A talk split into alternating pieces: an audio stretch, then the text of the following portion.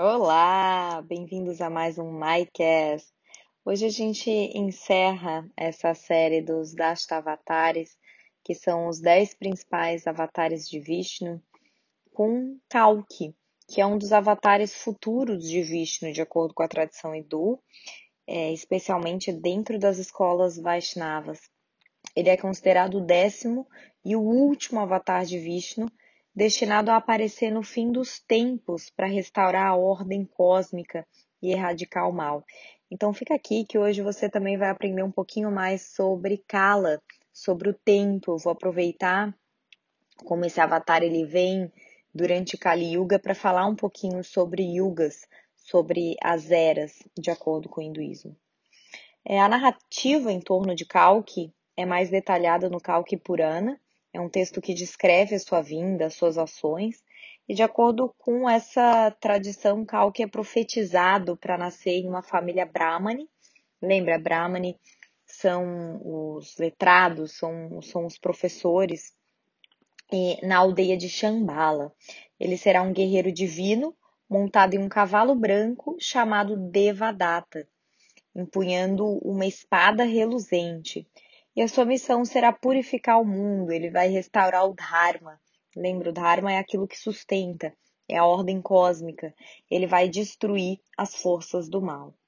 Kalki é frequentemente associado a uma época de caos e degeneração moral, conhecida como a Era de Kali. A lenda diz que durante esse período a sociedade estará cheia de corrupção, injustiça e desrespeito às tradições espirituais.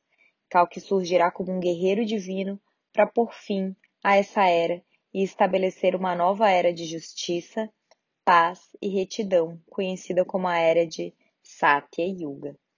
A iconografia de Kalki retrata-o como um jovem montado num cavalo branco, segurando essa espada brilhante que representa a sabedoria e o poder espiritual. Então, a sua vinda é aguardada como um evento de renovação espiritual e moral, quando a humanidade terá a oportunidade de se reconectar com os princípios elevados do Dharma. Então, é, esse guerreiro vai dar fim a Kali Yuga, que acredita-se que é a era que a gente está agora. Então, na tradição hindu, existe a crença em ciclos cósmicos chamados yugas, que representam as eras ou épocas dentro da evolução do universo. Esses yugas são caracterizados por diferentes níveis de moralidade, espiritualidade e virtude, e eles seguem um padrão de declínio gradual ao longo do tempo. Então, as uh, quatro principais eras são Satya Yuga, a Era da Verdade, que também é conhecida como a Era de Ouro, é a primeira e mais virtuosa dessas quatro eras. Durante o Satyuga, as pessoas são naturalmente virtuosas, sinceras e espiritualmente avançadas. Então, a verdade, a retidão e a justiça prevalecem. Essa é uma era de perfeição onde as pessoas vivem longas vidas em harmonia com a natureza e a divindade. Depois vem Treta Yuga, que é a segunda era, a virtude começa gradualmente a diminuir, as pessoas ainda são virtuosas, mas não no mesmo grau que em Satya Yuga. É, rituais e sacrifícios religiosos ganham importância. A espiritualidade ainda é valorizada, mas começa a diminuir. Então vem a terceira, Dvapara Yuga. Nesta era, a moralidade continua a declinar, as pessoas tornam-se mais egoístas, materialistas, o conhecimento espiritual é transmitido de maneira mais restrita e ritualística. A religião e a devoção tornam-se mais externalizadas. Então vem Kali Yuga, que acredita ser a era atual, que é caracterizada por uma diminuição significativa da virtude e da espiritualidade. A ganância, a corrupção, a violência e a falta de ética estão em ascensão. A busca espiritual é limitada e muito distorcida, né? A era dos falsos profetas. Kali Yuga é considerado um período de desafio e decadência. Então, o tempo é muito interessante para o hinduísmo porque ele é cíclico, ele, é, ele não é linear, como a gente entende na nossa cultura. Esses yugas são parte de um ciclo repetitivo que se repete ao longo do tempo cósmico, e a duração de cada yuga é proporcional, sendo Satya Yuga a mais longa e Kali Yuga a mais curta. Então, os yugas, nessas né, diferentes eras, têm durações que são consideradas uma proporção da outra. É, a duração de um yuga é calculado com base em uma unidade de medida que a gente acho que a gente não consegue ter muita noção, mas se chama Divya Years, né? Anos divinos. É muito maior que um ano humano. As proporções dos yugas são assim: Satya Yuga, que é a era do ouro, é, tem um, uma duração total de 1 milhão 728 mil anos divinos. Lembra? É o ápice ali da espiritualidade, todo mundo é bom. E daí vem Treta Yuga, que é 3 quartos da duração de Satya Yuga, equivale a 1 milhão 296 mil anos divinos. Dvapara Yuga tem a metade da duração de Treta Yuga, tem 864 mil anos divinos. E Kali Yuga, que é a era atual, é um quarto de Satya Yuga, tem 432 mil anos divinos. Então, após Kali Yuga, a tradição ensina que um novo ciclo de yugas começa, com de novo a ascensão de Satya Yuga e um início né, do ciclo, depois o declínio e a renovação. Gente, é importante lembrar que esses números são símbolos da cosmologia hindu.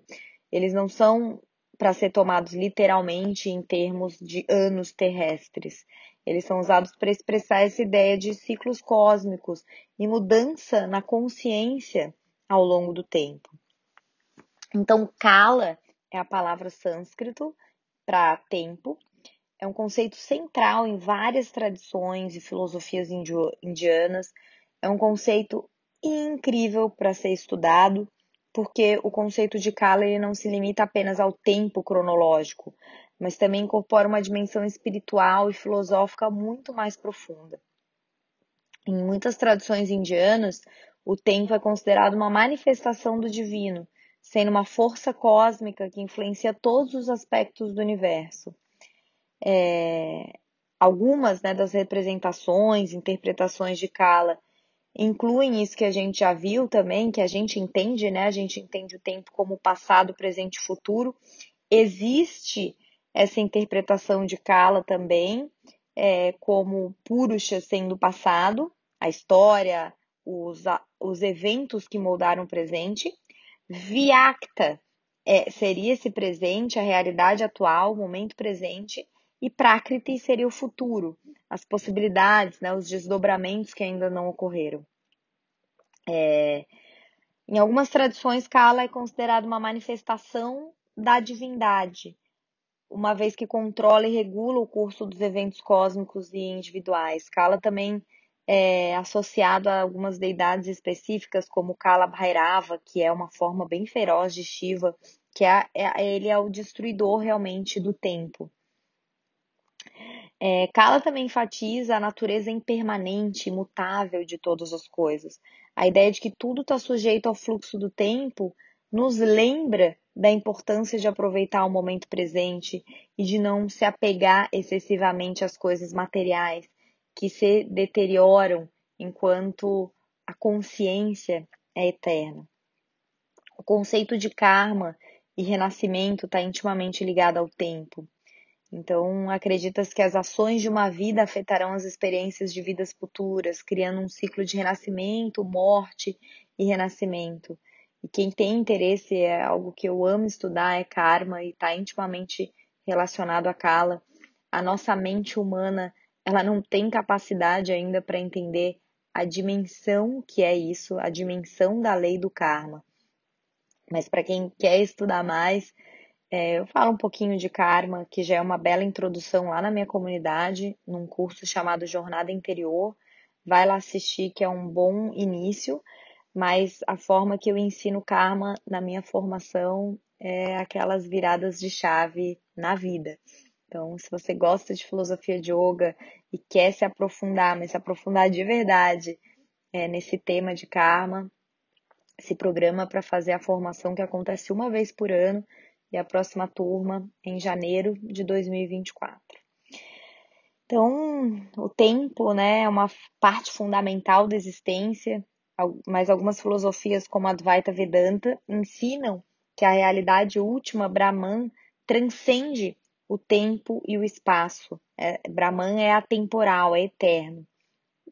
Então, Kala é uma noção multifacetada que vai além dessa simples medida cronológica do tempo, ou esse tempo que a gente olha no relógio, como a gente separou o tempo, horas, minutos, que também é uma invenção grandiosa e maravilhosa, a forma que a gente fatiou o tempo, meses, é, de acordo com a nossa estrela central, que é o Sol, né? A Terra dando uma volta ao redor do Sol, 365 dias, a gente escolheu fatiar esses 365 dias.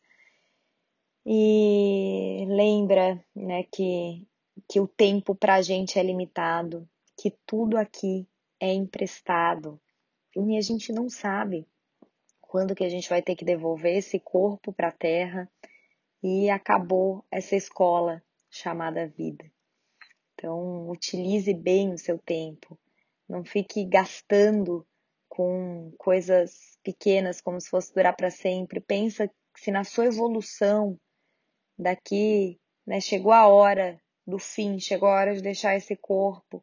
Eu tenho certeza que você vai querer ter procrastinado menos, ter ido mais atrás dos seus sonhos, ter tirado os sonhos do papel sem medo, que você gostaria de ter perdido menos tempo no celular, mais tempo com quem você ama, abraçando mais, tendo mais bem-estar ao viver na sua casa.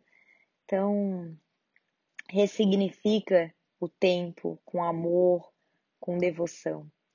Tá? Que a gente encerre essa temporada dos Dashtavataras com essa consciência sobre o tempo, você ressignificando.